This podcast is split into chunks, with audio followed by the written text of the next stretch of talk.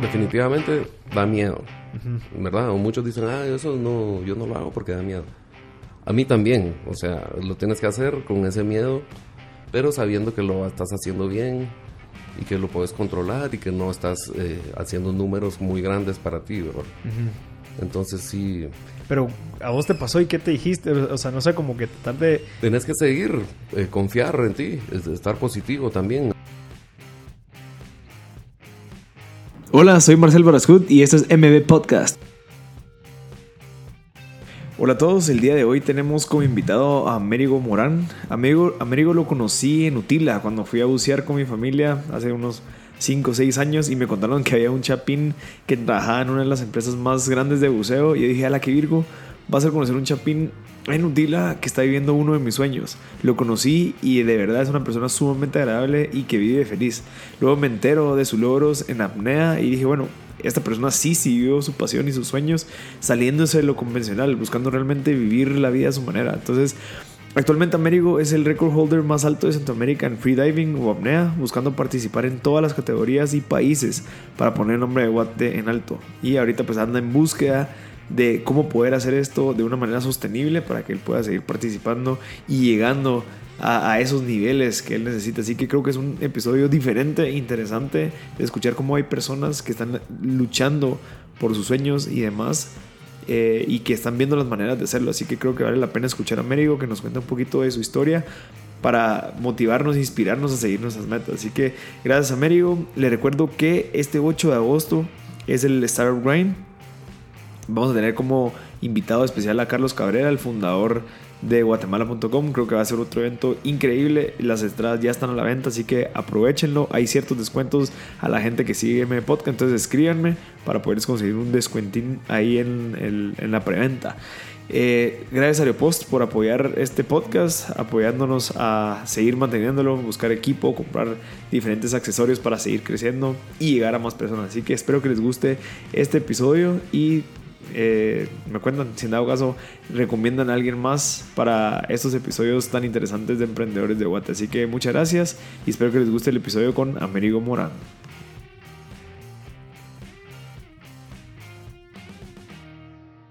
Eh, ya estamos en otro episodio de Emergentes con Amerigo Morán, mucha. Eh, yo a él lo conocí hace como, creo que siete años. Por ahí cuando fuimos a bucear a Utila. Ah, tal vez ya unos diez o diez años, pues, un montón. Sí, y, siempre me llamó la atención, siempre te he llevado la, onda, siempre estamos conectados en Facebook y veo que siempre es, has estado en el tema de buceo, en la parte de freediving. Y algo que me llamó mucho la atención, que era lo que te hablaba, es que nunca, o no sé si pasó por tu mente, el seguir el camino normal de todas las personas, De, de, buscar un trabajo seguro, de empezar a, a, formar una familia en sí. Entonces, quisiera empezar por eso. ¿Qué fue lo que te llevó a dedicarte a esto y por qué? Bueno, pues eh, primero que todo, mucho gusto. Yo me llamo Américo. Eh, gracias, Marcel, por la, la entrevista, el, el, podcast. Buenísima onda, te lo agradezco un montón.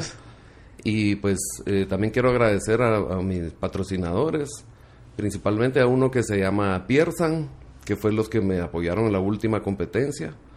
Ellos me, me pagaron la competencia y una semana de entreno, entonces... Competencia de freediving, Competencia de freediving, exacto. Que ahorita, esa es tu, tu, salsa ahorita. Sí, ahorita es donde me está yendo bien, digamos. Ajá, rompiendo récords. Ajá, he puesto récords eh, nacionales, varios. Ahorita puse el, el año pasado puse el récord más profundo de Centroamérica para Guatemala, entonces... 84 metros, ¿no? 81. 81 metros. 81 metros en inmersión libre. Eso, espérame, eso, eso en, en, en así en la ciudad, ¿como cuánto es? O sea, digamos de la altura de un edificio, ¿como cuánto es? Mira, el de Tikal Futura, por ejemplo, tiene 60 y algo. Entonces es como, como más de eso, ¿verdad? Es como, no sé exactamente, pero sí, es como de los edificios más grandes de Guate, más o menos. en, en relación al, ¿Cuántos pisos tiene el de Tical Futura? Como 19. No sé, pero son como 64 metros, 68, algo así, no me acuerdo exactamente, pero sí están en los, en los 60. Entonces, Súmale 20 más. Es como, ajá, como un, edificio grande, eh, como de finanzas o unos más grandes.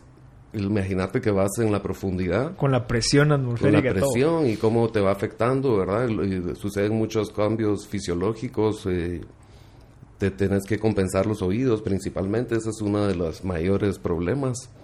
Entonces sí hay que, hay que ir progresando muy lento y rompiendo diferentes barreras que se van presentando en, las profundidades. Y eso solo se puede hacer realmente en competencias. Eh, porque ahí está el sistema de seguridad, está el sistema de, de médicos, está todo el, procedimiento de los jueces que te van a evaluar tu, tus buceos, te dan tarjetas, se puede hacer oficial los récords.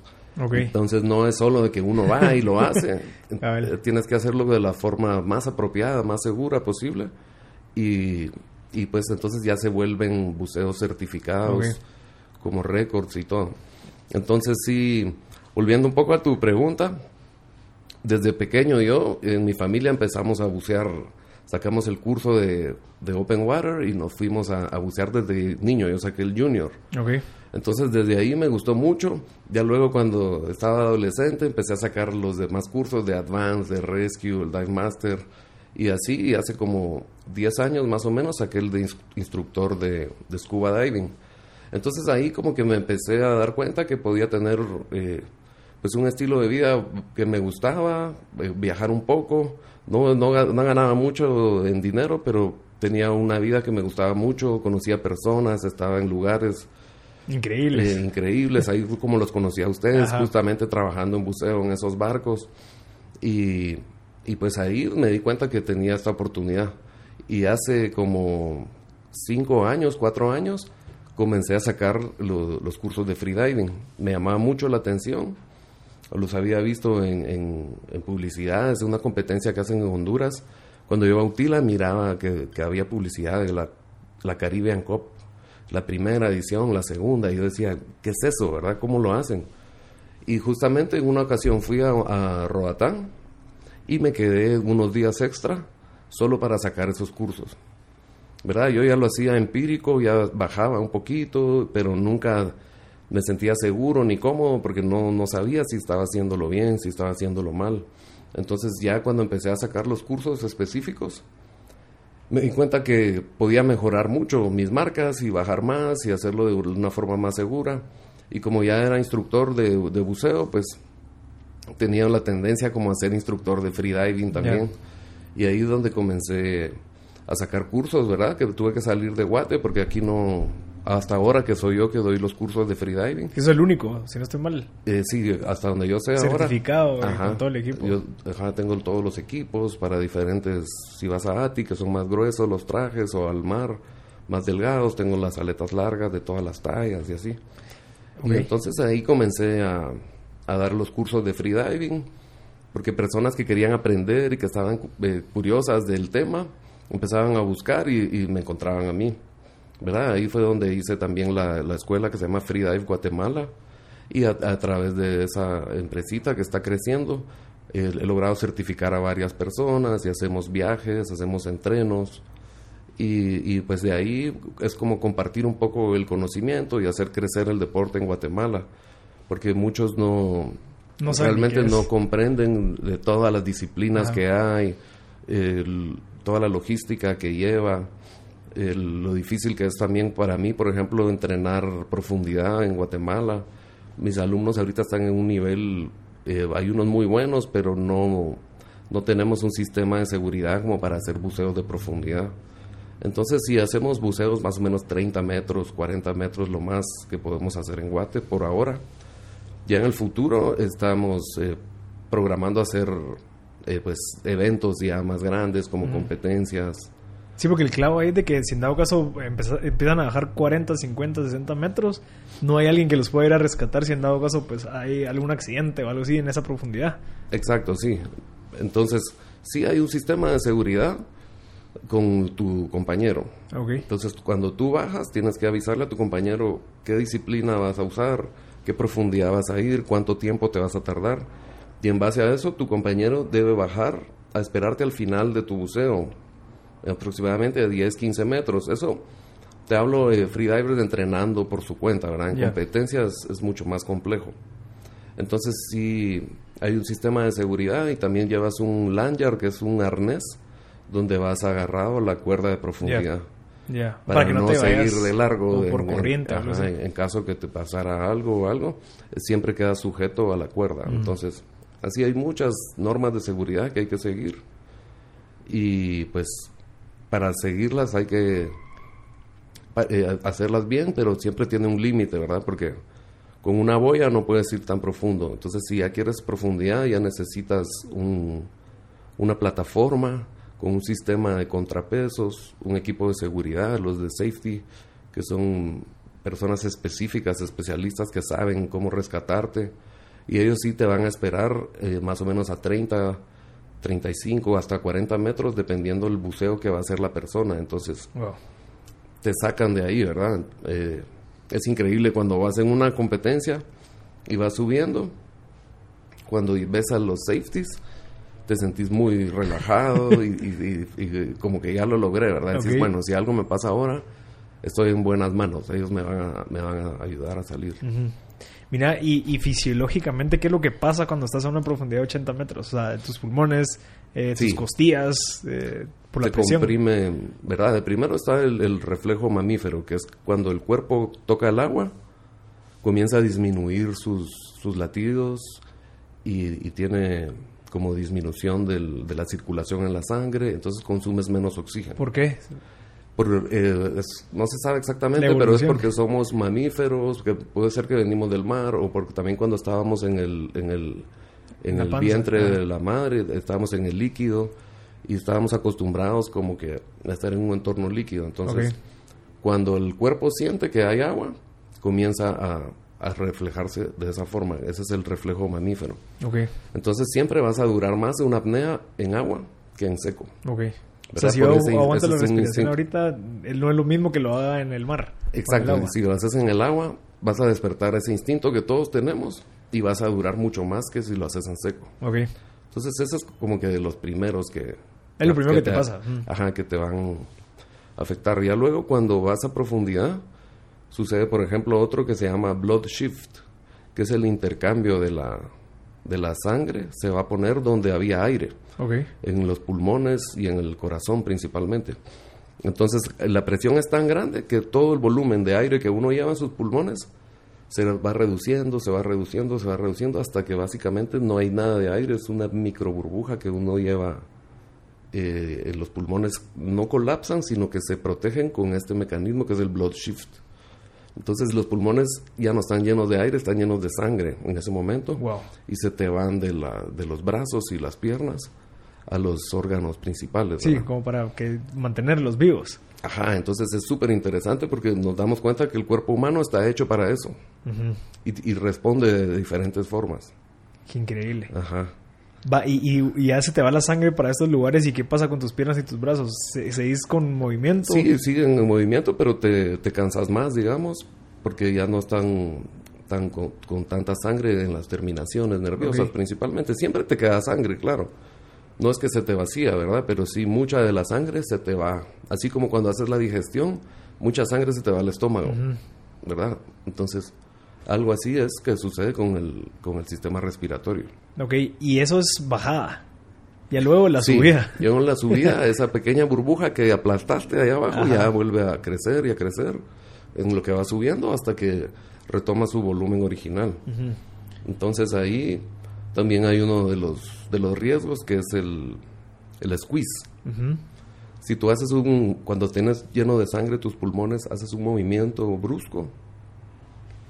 Eh, por ejemplo, quieres pasar aire, hay, hay una técnica antes que tienes que pasar aire de tus pulmones a tus senos nasales. Okay. Cuando vas como en 25 o 30 metros, tienes que hacer eso que se llama mouthfeel, llenar de, de aire la boca. Entonces haces como... Como un eruto.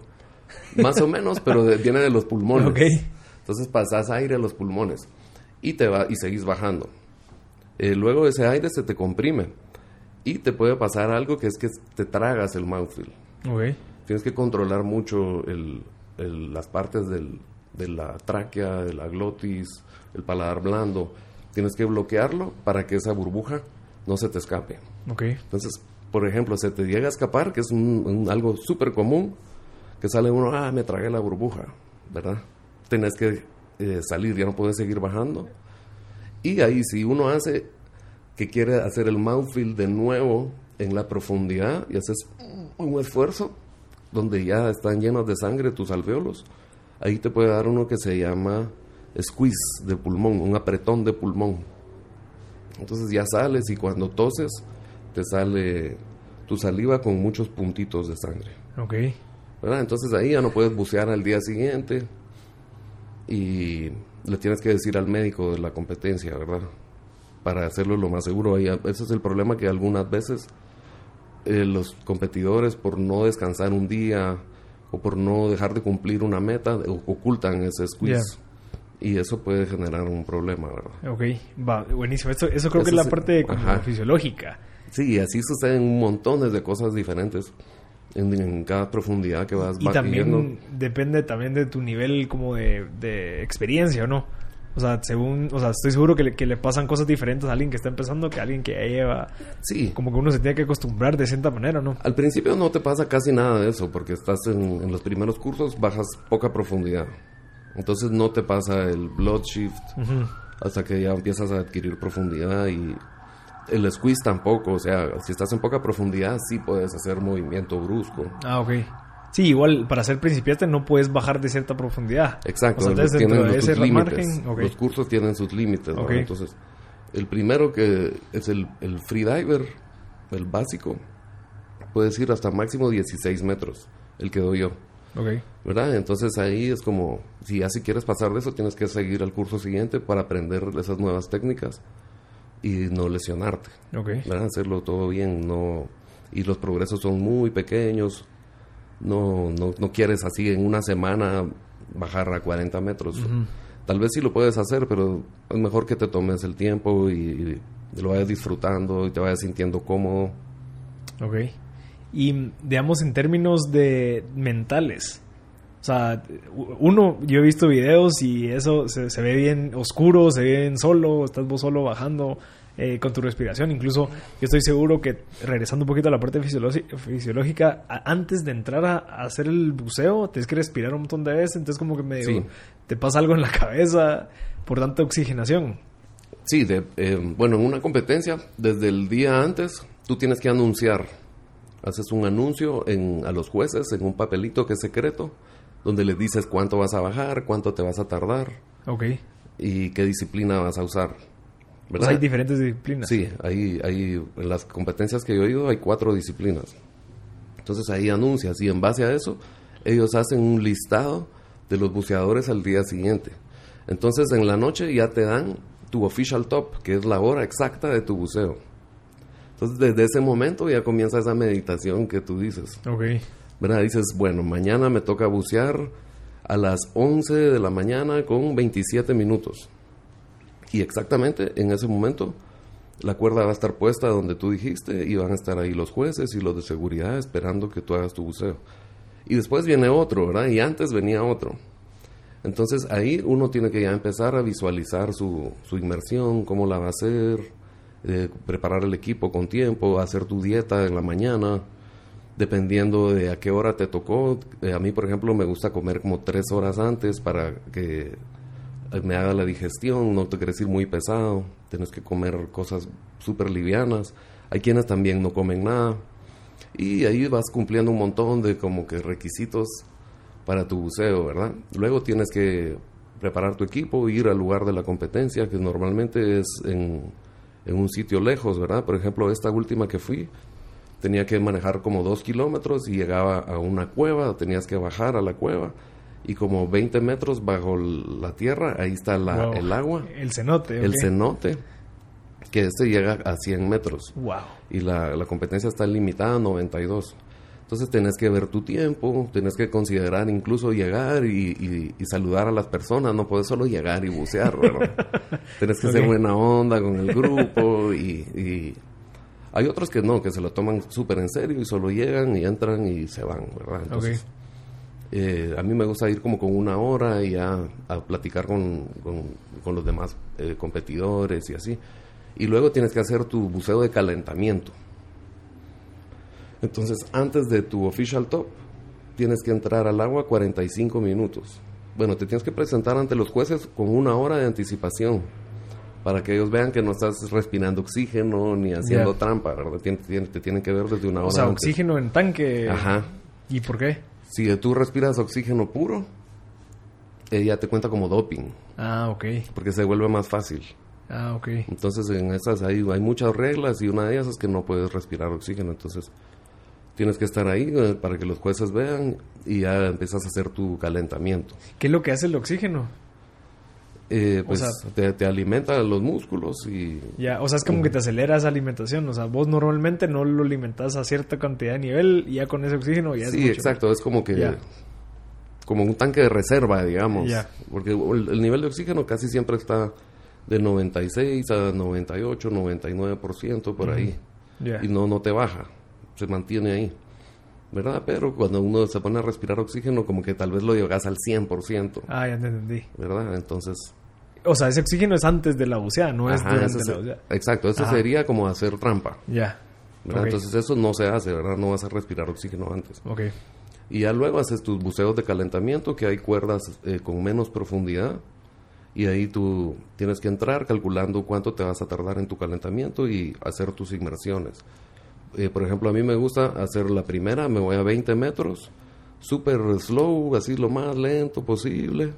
Llego a, 20 y hago una espera, ¿verdad? Hasta que empiezo a sentir contracciones, que es otra, como otra, respuesta fisiológica, ¿verdad? Que tu cuerpo empieza a darte contracciones en el diafragma y quiere decir que ya quieres respirar. Ya. ok. Entonces, ahí aguantas las contracciones un ratito y ya luego subes y ese es mi primer buceo de calentamiento. Luego hago otro, que es igual, pero a 40 metros. Y trato de tardarme el, tiempo que me voy a tardar en mi buceo largo. Mm. ¿Verdad? Luego ahí ya estás, estás listo para tu inmersión, ¿verdad? Eh, por ejemplo, en este cenote a mí me pasaba que me daba frío. Sí, Entonces ya estabas listo, es una cueva, casi no pega el sol, pega por, un, por segmentos, diferentes horas y ya me empezaba a dar frío, entonces hacía mis calentamientos muy rápido y, y, ya luego te pasan a la cuerda principal, que es la que está en la profundidad que dijiste. Ahí ya tienes que empezar a hacer tu respiración de relajación, que solo con el abdomen mueves el, el diafragma y soplas. Así varios minutos Luego eh, tienes que hacer tu respiración de preparación, que ya son más llenas, ¿verdad? casi que llenas de los pulmones y los vacías, pero con cuidado de no hacer hiperventilación. Mm. Que si hace hiperventilación te vas a marear y las contracciones van a llegar muy tarde, entonces se vuelve peligroso. Ok. Y ya luego haces tu última respiración, que es con llenar completamente llenas los pulmones, eh, llenas la parte de abajo, la parte de arriba, tienes que tratar de llenar la tráquea, hasta puedes llenar un poco la boca y haces uno que se llama empacar. Entonces ya estás completamente lleno y comienzas a hacer... Ah, como que jalando más aire. Ajá, a, meter aire extra, digamos. ok, ok. que ese es el que ya te va a servir cuando estás muy profundo y ya esa burbuja que yo te comentaba que la comprimiste pues con ese empaque que hagas, esa burbuja ya no va a estar tan pequeña, sino vas a tener un poquito más de, aire, ¿verdad? Y vos estando ahí abajo, ¿sabes cuánto te queda de aire? O sea, ¿sabes? Decís, no, eso me aguanta como para un minuto más. O... Es más o menos, y por eso tienes que llegar a las competencias también con varias semanas de anticipación. Al lugar, ajá. Ajá, para ver en qué nivel estás, a ver cómo te sentís cómodo, ¿verdad? Para no hacer un anuncio de una profundidad muy grande que no vas a lograr cumplir, la verdad, no vas a aguantar. Ok. Entonces ahí es donde, donde ya se vuelve interesante el juego de las competencias, porque hay unos que apuestan muy alto. Dicen, ah, yo voy a bajar a X cantidad, y de pronto no, no estaban en las condiciones para hacerlo. Y te puede pasar el, el blackout, que es mm. el sincope, ¿verdad? Que te quedas desmayado. O te puede dar otra que se llama samba, que es pérdida de control motor entonces ya eso ya, ya no es bonito, ¿verdad? Ya, no es disfrutable.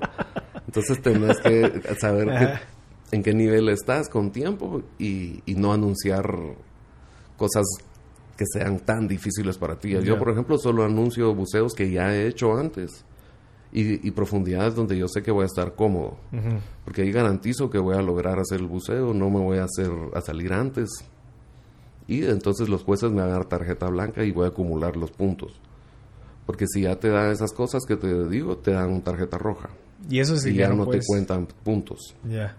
O sea, son varias inversiones durante una cantidad de tiempo. Ajá, entonces, por ejemplo, esta competencia eran cinco días. Tenías que hacer, para entrar en, el, en, el, en ganar el primer lugar, tenías que hacer cuatro disciplinas. Una es eh, inmersión libre, que es jalando la cuerda con las manos.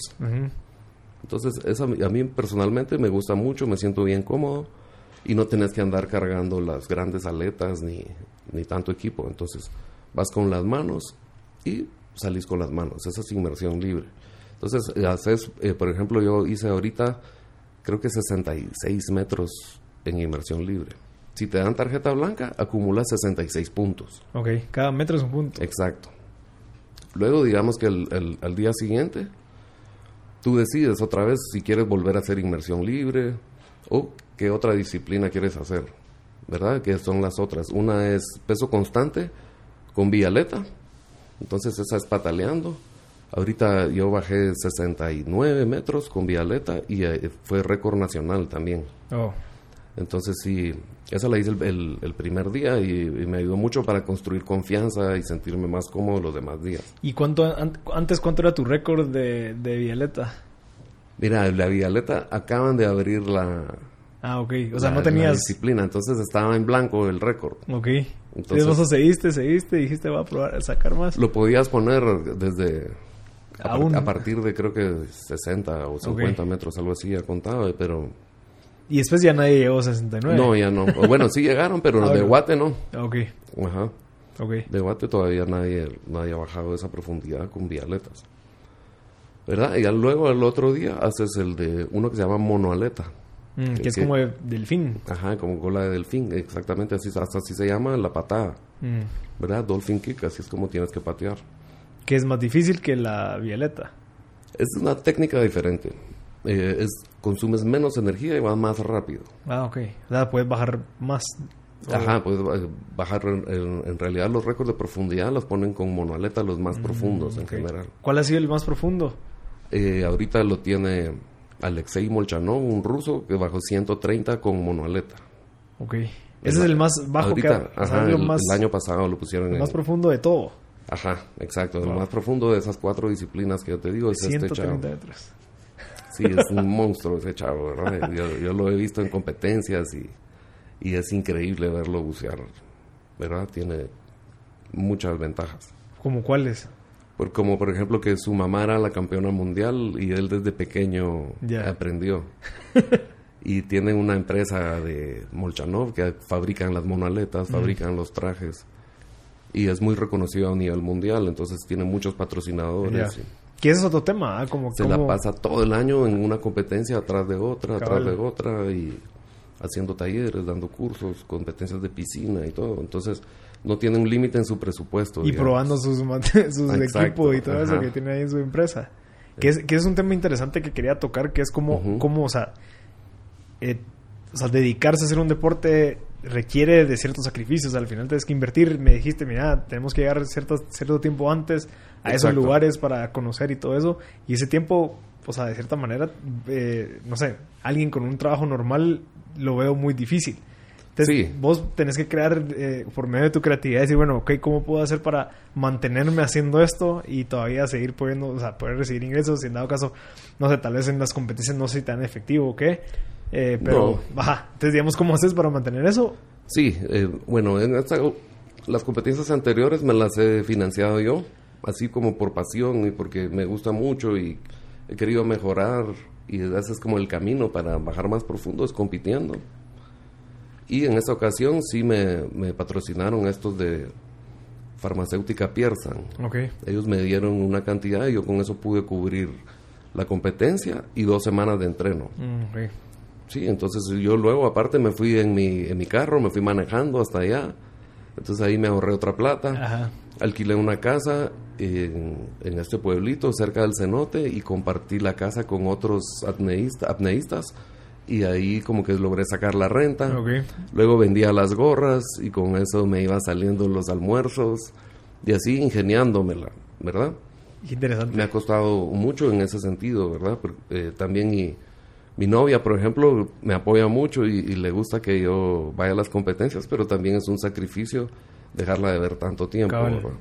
Pero también me estás contando que tenés ciertos negocios, digamos, aquí en la ciudad como para poder, bueno, no sé, tal vez ir recibiendo o emprendiendo de ciertas maneras para... Sí, exacto. También tengo, eh, por ejemplo, de esta casa en el centro, que le alquilo los espacios a diferentes personas. Yo alquilo una casa, hago el dueño, y yo subalquilo los diferentes cuartos. Entonces, la casona también me ha ayudado mucho porque ahí tengo la oficina del buceo, y pues algunos gastos también salen de ahí. Es como que mi, un, patrocinador más, Cabal. pero generado por mí mismo. Cabal. No, y, y a, lo que voy con esto es que la gente estoy seguro que es como, ¿y qué, tiene que ver esto? Es de que, o sea, vos estás siguiendo algo que te gusta, estás haciendo algo que te apasiona, algo que, que de chiquito has visto que te gusta, el buceo, pues ahorita el freediving. Y a veces mucha gente tiene esas excusas o esa mentalidad de que no pueden porque tengo que trabajar y si no trabajo no, no tengo ingresos y si no tengo ingresos no puedo y al final sí se fue. O sea, eh, yo te estaba contando de que tal vez yo, para poder dedicarme a hacer lo que me gusta, que es hacer podcast, empezar a hacer todo este de generación de contenido, pues yo tenía que tener un horario flexible y no me lo permitía el trabajar. Entonces, por medio de la creatividad y decir, bueno, ¿qué, qué puedo hacer para poderme mantener haciendo esto? Es bueno, sacando ese tipo de productos, eh, vendiendo gorras, es bueno sacar un servicio o alquilar una casa, la renta, o sea, exacto, sí se puede. Sí se puede, exacto. Hay que arriesgarse e intentarlo y, y se puede, ¿verdad? Y siempre hay un límite. Por ejemplo, justo hoy comienza otra competencia en, Colombia eh, que se llama Delfinos, que me invitaron, el, el organizador me, hasta me, escribió varias veces que quería que yo fuera y todo. Pero que todo mi presupuesto se me fue ahorita en esta. Ya. Y luego en, en julio viene la de Honduras y ahí es más caro, más caro la competencia, es más caro la, la vivienda, más caro la comida. Entonces tampoco puedo ir a todas, ¿me entiendes? ahorita quisiera estar ahí en, en, este lugar que es en Colombia, estaría feliz compitiendo, un montón de amigos míos están ahí, pero viene esa limitación del, del presupuesto, ¿verdad? Entonces yo también he buscado eh, personas que me quieran apoyar, patrocinadores que confíen en, en alguien pues que no le va tan mal en un deporte y eh, pues eh, sí ha ganado algunas marcas y ha puesto la más profunda en Guate. Y así, entonces eh, sí necesito ayuda, necesito apoyo, ¿verdad? Sí, ¿cuánto tiempo es que dijiste que vas haciendo esto? ¿Tres años? Freediving como cuatro, años, y como, como dos años de instructor. Y aquí en Guate, esa palabra, yo, yo o sea, personalmente la escuché hace un año y medio, tal vez. ¿Cuál? Freediving. Ajá, como que existía eso, me acuerdo que, empecé a ver un video en YouTube de había, que había una persona que se metía al Blue Hole o no sé qué, qué hoyo era, o sea, un cenote dentro del mar que el brother bajaba caminando y se tiraba y entonces como que me empezó a que subía como escalando ese, así sí. ese que es creo, que un francés. Ese es un francés es, Julian Neri. Ese ese chavo hace unos videos increíbles. Él de hace años dejó las competencias pero se dedicó a hacer videos y hace unos increíbles. Ahorita salió uno que lo tenés que ver que se llama One Breath Around the World. Ajá. Está en YouTube y son unas tomas de este chavo que es increíble. Y sí, ese video ayudó mucho a que las personas comenzaran a ver así como, ¿qué es esto, verdad? ¿Qué están haciendo estos chavos? ¿Qué es esta locura, verdad? ¿Cómo se llama? Y ahí todos a veces se asocia también con apnea, que es la, el, el, hecho de dejar de respirar. Y también eh, muchas veces se conoce popularmente como buceo a pulmón. Okay. ¿Verdad? Eso es más o menos lo que entienden un poco las personas que son nuevas en el tema. Y freediving es como el, término más internacional que se le da. Ok.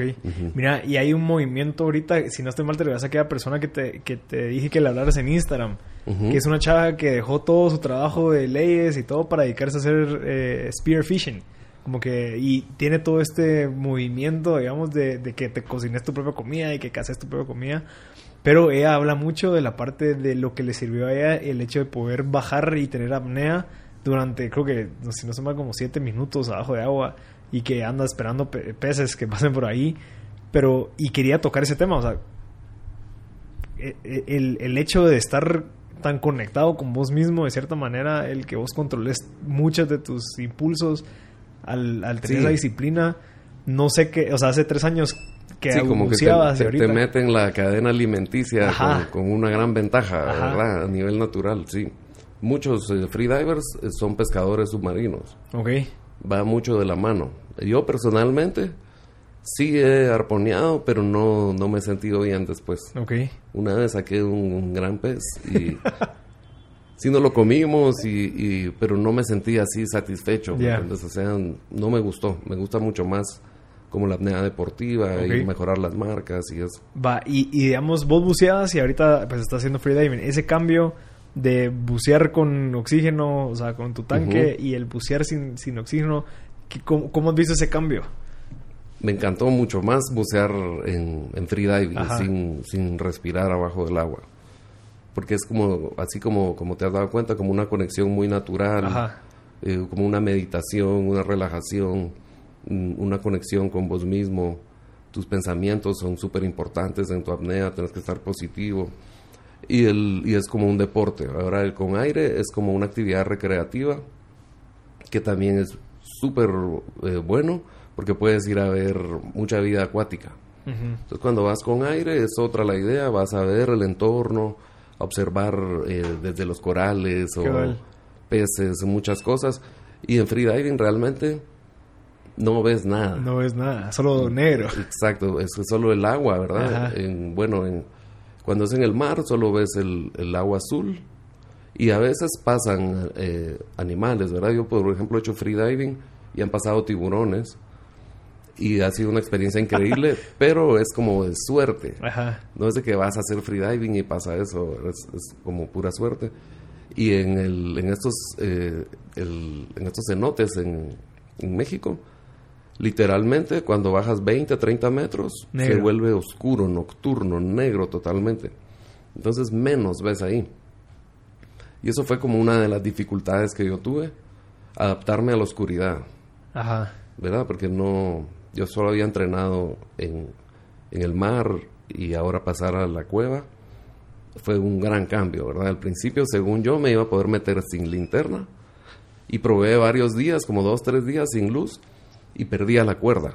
Wow. Había momentos que no sabía dónde estaba la cuerda y decir, ay, ¿dónde está la cuerda? Entonces tienes que darte la vuelta y ya ves la luz del día que está lejos y Ya, ya, perdés tu... y ya ves la cuerda, ¿verdad? Ajá. Entonces me tuve que poner una linternita aquí en una máscara y ya con esa lu- luz comenzaba a ver ¿Dónde está la cuerda. Pero Ajá. a pesar de que no vas a ver cosas, es muy satisfactorio en el sentido de que te sorprendes a, a ti mismo de, de qué cosas puedes llegar a hacer, las Ajá. profundidades, los tiempos.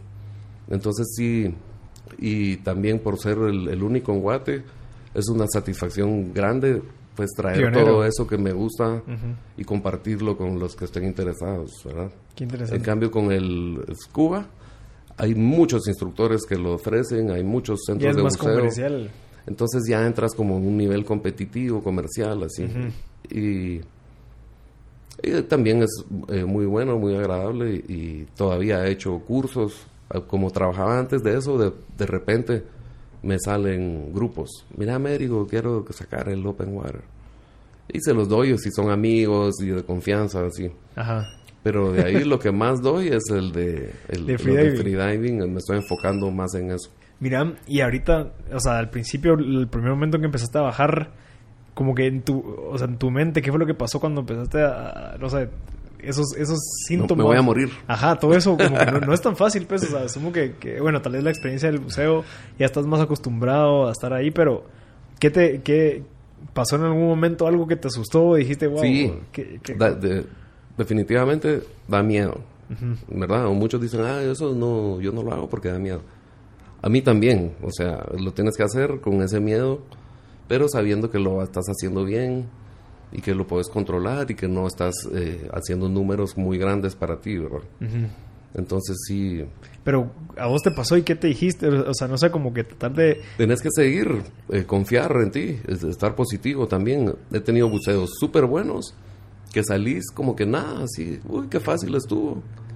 Y no, no tuve dificultad ni nada. Y también he tenido buceos incómodos, difíciles, que salís así mal, que decís, wow, esta vez sí me costó. Ok.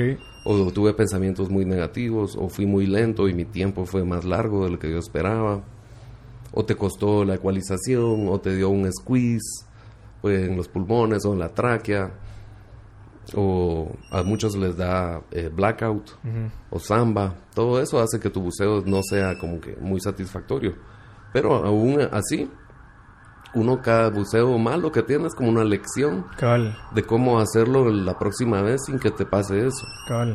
¿Verdad? Y tratar de bajar profundo pero sintiéndote cómodo, ¿verdad? Que es lo que a mí me gusta, no... Yo he visto personas que bajan muy profundo pero salen eh, muy mal. Solo por, solo por haber... entonces ya hacen el protocolo de seguridad así súper raspado, ¿verdad? Que lo logran cumplir, pero no se ve bien, ¿verdad? Entonces... Que no se están disfrutando tampoco. Supongo que no, ¿verdad? Porque sí, es como llevar al cuerpo al límite. Entonces es mejor como tratar de tener un buceo agradable, ¿verdad? Hacer profundidades que te sientes cómodo. Ok. Mira, regresando un poquito allá a la parte de, de, tus decisiones, en algún momento tomaste una decisión de, bueno, quiero seguir haciendo esto, ya no, no, no quiero meterme a trabajar tal vez en una empresa que, que, como te comentaba antes, creo que es algo que ya está como prescrito y es algo que más o menos es algo normal en nuestra sociedad. Entonces, eh, te enseñaron a bucear, empezaste a bucear, dijiste, no, me quiero dedicar a hacer esto, quiero sacar mis cursos, quiero dar cursos, quiero dar clases. Eh, ¿qué, ¿Qué fue? O sea, ¿qué fue lo que te motivó a seguir haciendo eso y no caer dentro de la carrera de las ratas, digamos, de, estar buscando trabajo y, ascender y así. Pues sí, estuve mucho ahí también, eh, buscando un montón de trabajos, tuve diferentes trabajos y unos me los disfruté mucho, aprendí un montón y sí, el, el, el momento que decidí como dedicarme solamente al buceo, la verdad como que no, fue algo muy natural que pasó en mi vida no fue como que un día llegué y renuncié, ¿verdad? Ajá, entonces sí, como que fluyó, muy natural. Y fueron saliendo oportunidades, eh, los cursos que pagaba, luego dando las clases y recuperaba y me empezaban a entrar ingresos. Entonces me, me sentía cómodo en el, en el estilo de vida, conocía personas, viaja un, viaja un montón de lugares diferentes. ¿Qué es el estilo de vida que todos se imaginan de la gente que se retira? Voy a ir a una isla, voy a ir a bucear y voy a dedicarme a ser eh, instructor, entonces estás conociendo gente, buceas en la mañana, en la tarde. Sí, eso, eso también es como a veces un concepto equivocado. Creen que yo me voy a, Honduras, a Roatán, a, una competencia y piensan que uno está de vacaciones, ¿verdad? Tomando monkey lalas en la playa. Pero no es así. O sea, tú puedes tomar alcohol, porque te va a bajar tu rendimiento el día siguiente. Eh, tu dieta tiene que estar súper controlada. Tienes que descansar bien, no puedes estar cansado el día siguiente. Entonces se vuelve también como una rutina, ¿verdad? Cuando ya estás en, vas, buceas, regresas a almorzar, haces un descanso un montón en la tarde, de ahí ya te ves con los demás buceadores y, y esa rutina empieza a entrar a todos los días. Y cuesta mucho porque son lugares muy alegres. Okay. O sea, tú te tienes que portar bien donde todos se están portando mal. Ah. Entonces también eso es como, como algo que cuesta. Lo más fácil sería salir y, irte a un bar con, donde están la mayoría de personas, pero no, no puedes hacerlo, ¿verdad? Entonces tienes que tener siempre disciplina y saber eh, bien lo que estás haciendo y no, no excederte, ¿verdad? ¿Cuánto tiempo pasaste en ese estilo de vida dentro de, donde trabajabas como, como instructor? O sea... Sí, yo trabajaba además en, en, escuelas de buceo en Guate, en Honduras, y ya, ya tenía como ese estilo, ¿verdad? De ir a, los viajes, llevar gente, eh, dar las clases, certificar alumnos. Entonces sí, fue, fue como algo bien natural. Y luego también estudié, me gradué de agrónomo. En los últimos años saqué una maestría de plantas medicinales en la San Carlos, que aprendí muchísimo. Y sí, como que he tenido varias, varios eh, aspectos en mi vida diferentes, pero el freediving es donde como que me ha ido mejor. ¿Verdad? He probado un montón de cosas que me han gustado bastante, pero el freediving como que ahí sí me siento cómodo porque de alguna forma pues he logrado poner a Guatemala en, marcas donde no, no, estaba. Okay. Y sí... ¿Y hacia dónde va ahorita esta trayectoria de freediving? ¿Qué creo que, que lograr, digamos, ya tenés tu academia, estás educando a gente, la gente ya lo está haciendo, entonces va a haber más competencia en algún momento. Claro, pues el, primero que crezca la, familia de freedivers en Guate, porque hay muchos lugares por explorar. Hay lugares increíbles en Guatemala para, para practicarlo. ¿Como cuáles? Eh, por ejemplo, los cenotes de Enhuehue. Son increíbles, no tienen nada que desearle a los cenotes de México. Presenta dificultades porque es muy lejos, no hay hoteles, no hay restaurantes, tienes que acampar y todo eso. Entonces ahí sí nos ganan los otros, los de México, porque están como que... Sí, ya están con carretera y todo. Exacto, entonces sí se puede, pero... Y luego el... Lo que yo quisiera es pasar varios años compitiendo, ¿verdad? O sea, ahorita quisiera estar en esa competencia en Colombia, ¿me entiendes? Entonces, ese es como un objetivo, eh, lograr financiar en un año donde yo pueda ir a, ya no una ni dos competencias, sino a varias, ¿verdad? Unas seis, ocho competencias. Y entonces es donde empezás a mejorar. Porque mira, ahorita a mí me fue súper bien en México, pero ahorita yo debería estar buceando y, manteniendo mi nivel y mejorando pero no tengo esa, ese límite. Entonces, cuando vuelvo a ir a otra competencia, tengo que volver a llegar a mi nivel anterior. Y ya eso me, quita un montón de tiempo. Los deportistas ya súper de élite que, que, bajan a 100 metros o más, ellos sí van de una competencia a otra, a otra, a otra. Entonces, el nivel que van agarrando les va sirviendo para las siguientes y y digamos, si, avanzas más. Y se está pensando en hacer algún tipo como de asociación o algo así, o federación de, de freediving como para empezar a recibir presupuesto de, del Ministerio de Deporte. Sí, eh, esa es otra idea, ¿verdad? Conseguir apoyo por parte de ellos. Eh, sí han habido acercamientos y lo principal es que ellos apoyan más a deportes que son olímpicos. Ok. Y el freediving todavía no es olímpico. Ya. Hay eh, hay una posibilidad de que en cuatro años o no sé cuándo, que es la de Japón, que ya sea un deporte olímpico. Entonces, a partir de ese momento, ya las federaciones y, los gobiernos van a comenzar a apoyar a los ah, apneístas. Pero ahorita, es por no ser olímpico, no les llama tanto la atención o de pronto yo no he tenido los conectes necesarios. Así que si alguien sabe y quiere apoyar... ¿verdad? Entonces, porque por ahí de pronto hay, hay federación de natación y un montón de deportes que sí son olímpicos y tienen presupuesto.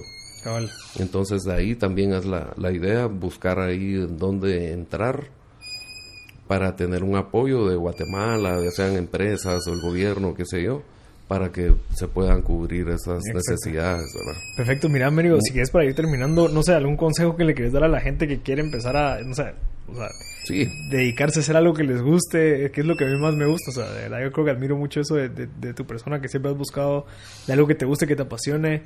Eh, ¿Qué le recomendarías? Pues que, que se arriesguen, ¿verdad? Hay que hacer lo que te, te hace sentir cómodo y que te sentís feliz en un estilo de vida bien que no, no es que te sentís eh, atrapado en un lugar, en un trabajo que no te gusta, pues tal vez hacerlo unos años porque es normal, pero no quedarte ahí todo el tiempo, ¿verdad? tomar un momento de, romper esa, esa rutina e intentar algo nuevo, siempre conteniendo algún, algún plan o algún proyecto, ¿verdad? Y y sí, sí se puede, por supuesto. Cabal. Mira, ¿y cómo te pueden contactar? Digamos, aquí veo que es Freedive Guatemala, pero ¿cómo te pueden contactar para...? lo tengo en Freedive Guatemala en Facebook. Ajá, a la gente que ahí salen, Ajá, ahí salen algunos flyers de los viajes, ahí salen los precios, un poco de información. Y ahí si, si me escriben les puedo explicar, pero resumiendo, el curso yo les mando un manual que es online y uno puede comenzar a estudiar en el manual. Perfecto. ¿Verdad? Y ya luego hacemos una clase de teoría donde ya se explica todas las disciplinas, el, un poco de fisiología del equipo, de qué vamos a hacer en la piscina y qué vamos a hacer en aguas abiertas. Esa es como la parte teórica. Luego aguas confinadas, que es la piscina. Ahí hacemos apnea estática, que es, es, ver el cuánto tiempo aguantas sin respirar. Luego hacer apnea dinámica, que es eh, cuántos metros puedes nadar por el carril abajo del agua y siempre enfocándote en el sistema de seguridad de los compañeros y, en, la técnica que vas a usar para, para desplazarte bajo el agua. Sí, y el tercer día se hace un viaje a aguas abiertas donde ya vas a entrenar en profundidad. 20 metros o 30 eh, metros. No, no, mucho menos. El, primer curso es de eh, mínimo 10 tienes que bajar y máximo 16. Ok. Entonces esos son como que los requisitos y ahí se practica inmersión libre, que es jalando la cuerda Y peso constante eh, usando dos aletas. Vialetas. Con vialetas, exacto. Perfecto. Entonces, Y eh, ahí- ya- ajá. O sea, para que te contacten y así la gente que se puede Exacto, entonces a aprender. ahí, ajá, ahí normalmente en, en Freedive Guatemala tiramos fechas y también si hay alguien que tiene un grupo o, o una persona o dos, se puede hacer una fecha específica para Ah, ok. otro grupo. Ok. Sí, no Perfecto. tienen que entrar directamente en una fecha programada, sino que me pueden decir, Américo, mira, yo qué sé, el, el 20 de este mes eh, tengo los tres días libres, le voy a entrar al curso. Entonces Somos yo le mando el manual y ya se programan las clases y, y te incluye tu licencia, que es internacional, te incluye tu equipo, ¿verdad? O sea, los trajes, las aletas de específicas de freediving, las máscaras, los plomos, todo. Ok.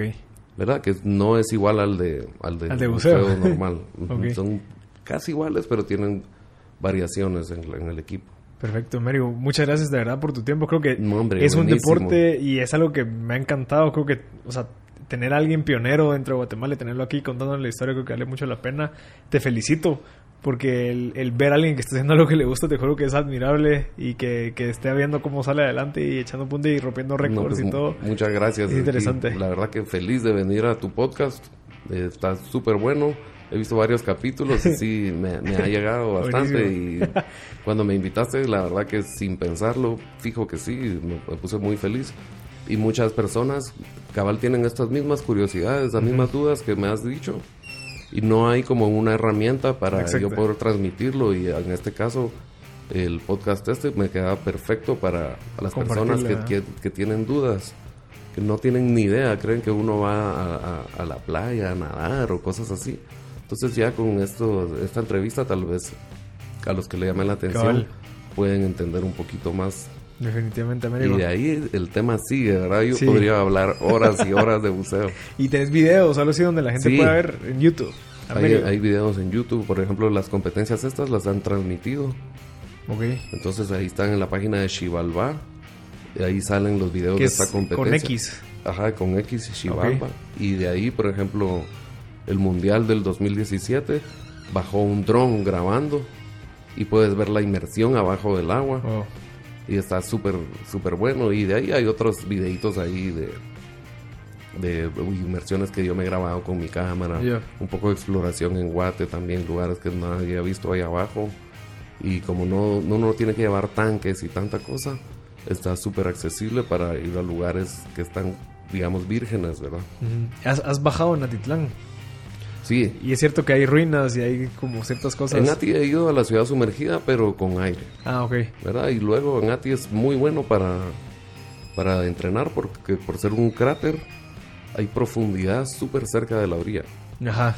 Y eso es algo increíble que los apneístas sueñan. Normalmente tienen que subirse a un barco, ir súper lejos y buscar un lugar, Sí. ¿verdad? Está- es- tenemos la ventaja nosotros en las lagunas de Guate, que es- puedes bucear desde el carro básicamente y ahí están ya 20, 30, Es cierto. 40 metros y si salís un poquito más llegarás a 100 o más. Ujú. Entonces tenemos mucha profundidad. Perfecto. Entonces, Américo, muchas gracias. Eh, ahí lo siguen, eh, Frida Guatemala. Y no sé si en tus redes también personales, Américo. En Instagram salgo como Américo Morán. Ajá. Ujú. Y de ahí Frida de Guatemala. Perfecto. Sí, sí. Buenísimo, Muchas Américo. gracias. Muchas gracias por tu tiempo. Buenísima onda, te agradezco mucho. Besos.